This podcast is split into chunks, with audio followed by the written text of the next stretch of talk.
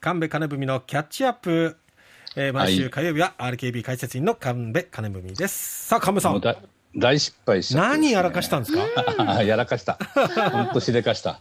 初め てですはいお話しますはいあのね群馬へのこの帰省のついでに、ええ土曜日にある作家さんの講演が聞きたくなって、えええー新幹線乗って大阪行ったんですよね、大阪、えーええであのまあ録音が許されたらこの番組で紹介してもいいかなと思ってえ機材持ってですね、えで新新大阪で新幹線降りたんですよえはいであの、まあ、一人であの規制もあって着替えもあるから、うん黒い布地のキャリーバッグを妻から借りてですね、ええあのキャリーバッグってあのバッグから手で持つところを引っ張り出してコロコロ転がすやつはいはいはいはいはいはい。よくねあの、えー旅行に行く時に持っていくようなはい、でそれを持ってきたんですよねえで会場について受付をしてさあ取材をするかなと思ってキャリーバッグを開けたらえ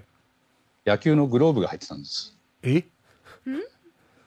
わかんないわけなな何何これどうしてと思ってですねええでちょっとわわかんないのでちょっと外に出て、はいベンチの上でバッグを開けたら野球のスパイクとか手袋とかたくさんのアンダーウェアが入っててえ機材はない、ええまあ、え新幹線でええ降りる時に間違って人のを持ってきちゃった、あっちゃああ。だということが分かるまでに少し時間がかかってーえええー、と思って、まあ、妻から借りたキャリーバッグだったんでいつも使ってるわけじゃないんですけどあまあ、黒いやつでよくあるやつですね、ええ安いので。でああこれどうしようと思ってですねあうんでっていうかあのこの人野球の試合に行くとこなんじゃないの、うん。うんえー、と思ってですねうんで試合出られないんじゃないかとこえれでは、えでグローブに名前が書いてあったんですけど身元の分かるものは何もないんですよ、えええで名字しかなかったんですけどなんか珍しい名字だったんですよねえはいそれで、えっと野球でその名字で調べたらですねえ関西の大学野球の4番バッターの名前が出てきえおおてでえっ、と思ってですねかなり有名な選手みたいでおうわわわわわと思ってですね、ええこのうん野球部のメールアドレスにえバッグを持ってきてしまったかもしれませんって言ってメールを送ったんですよえね。ほうで一方であの新幹線まだ走行中なので、えええー JR 東海の東京駅の忘れ物受付に電話をしたんですえね。ええで3号車のこの辺りに〇〇というあの名前の方が座ってませんかとはいバッグがありませんかと社長さん社長さんに伝えて調べてもらえませんかってなるほど電話しました。えで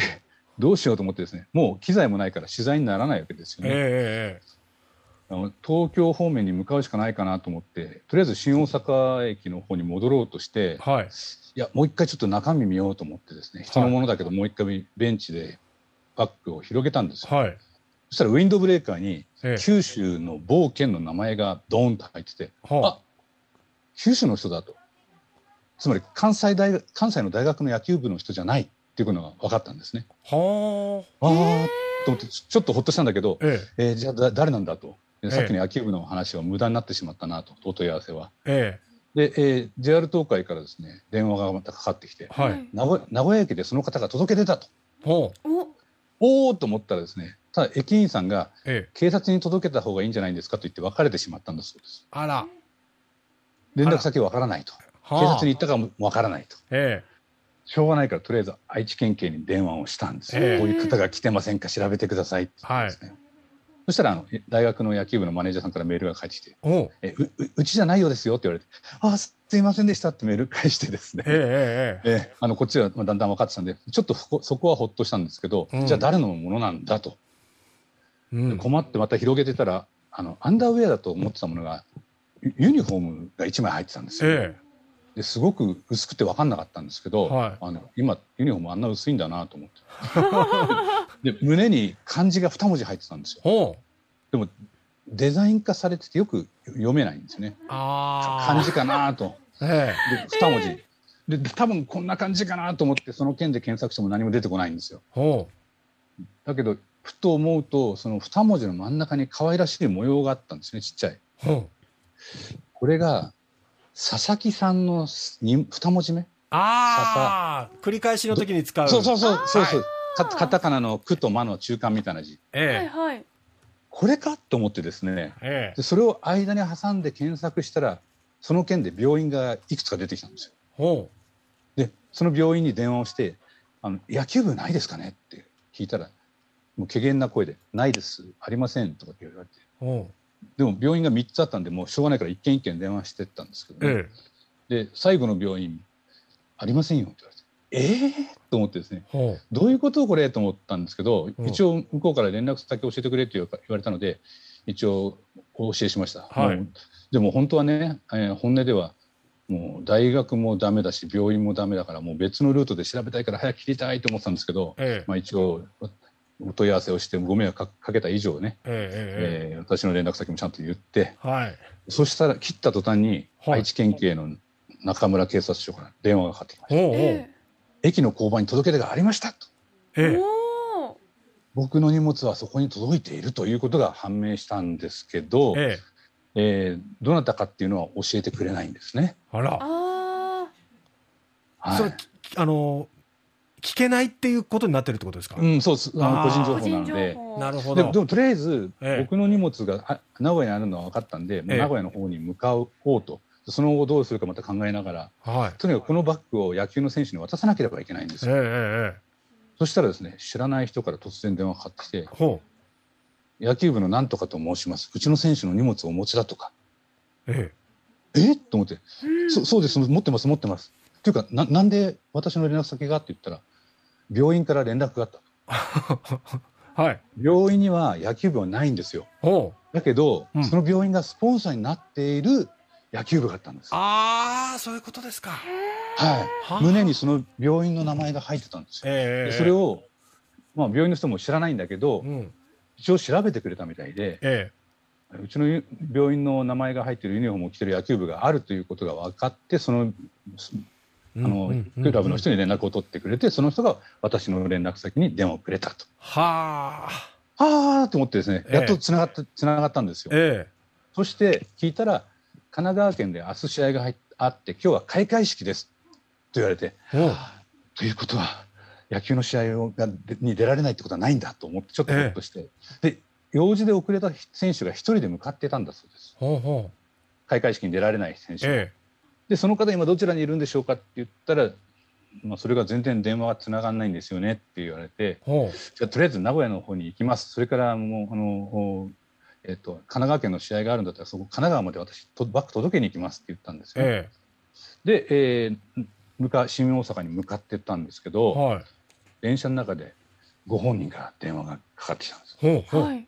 ああもうほええー、と思ってご本人だと思ってやっと届いたと思ってですねえで今名古屋にいるとえ。はい。うん交番で待ち合わせましょうと。おうおうおう。で実は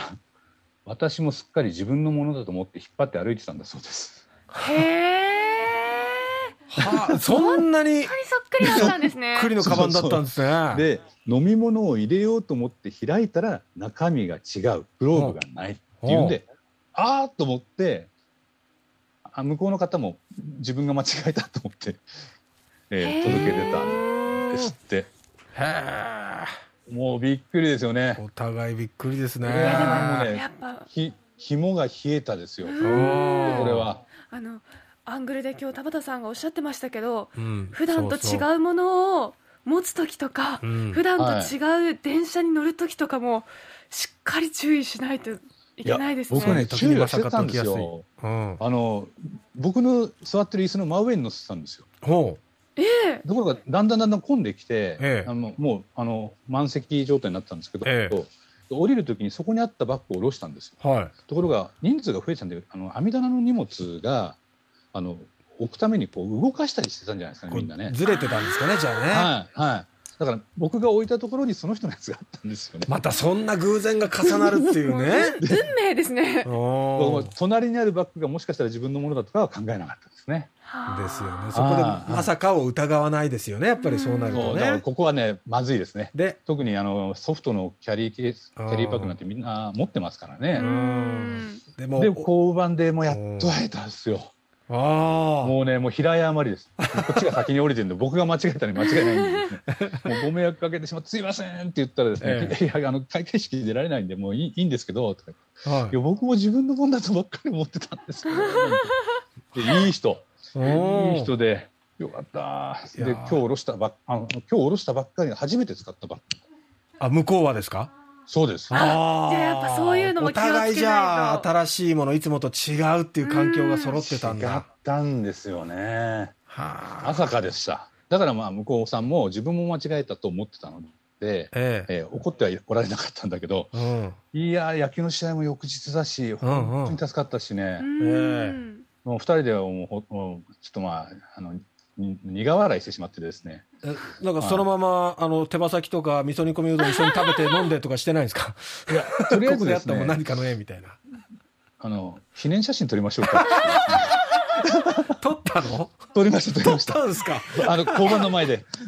バッグを並べて手つ手手持ち伸ばしてああ。ただよく見たらね違いますあの白いあの文字が入ってたりとか入ってなかったりとかあいあや。までもあ、よく見ればわかるよねと思いましたねでもね円満に終わってよいかやった本で当すそう長年自分が使い込んだカバンだったらそこを間違うこともなかなかないのかもしれないけどやっぱね、使い慣れないと、はそういうこともでもしょうがないからあの、ええあの記念写真撮るときにあの私が頭を下げてる写真も撮ってくださいって言ってですね、